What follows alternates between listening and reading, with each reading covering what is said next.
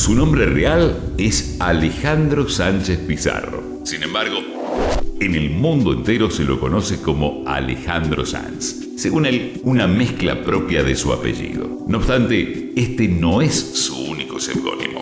En su material Viviendo de Prisa, todos los temas estuvieron compuestos por Alejandro Sanz y Alga Azul Medina. Pero ¿quién es Alga Azul Medina?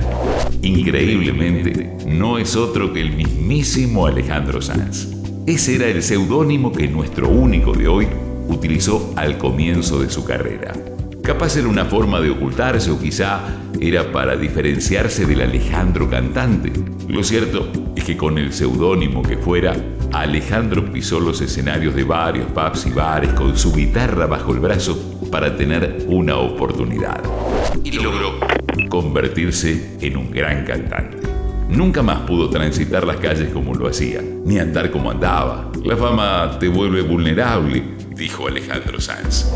De un día para el otro, todo el mundo puede opinar de vos.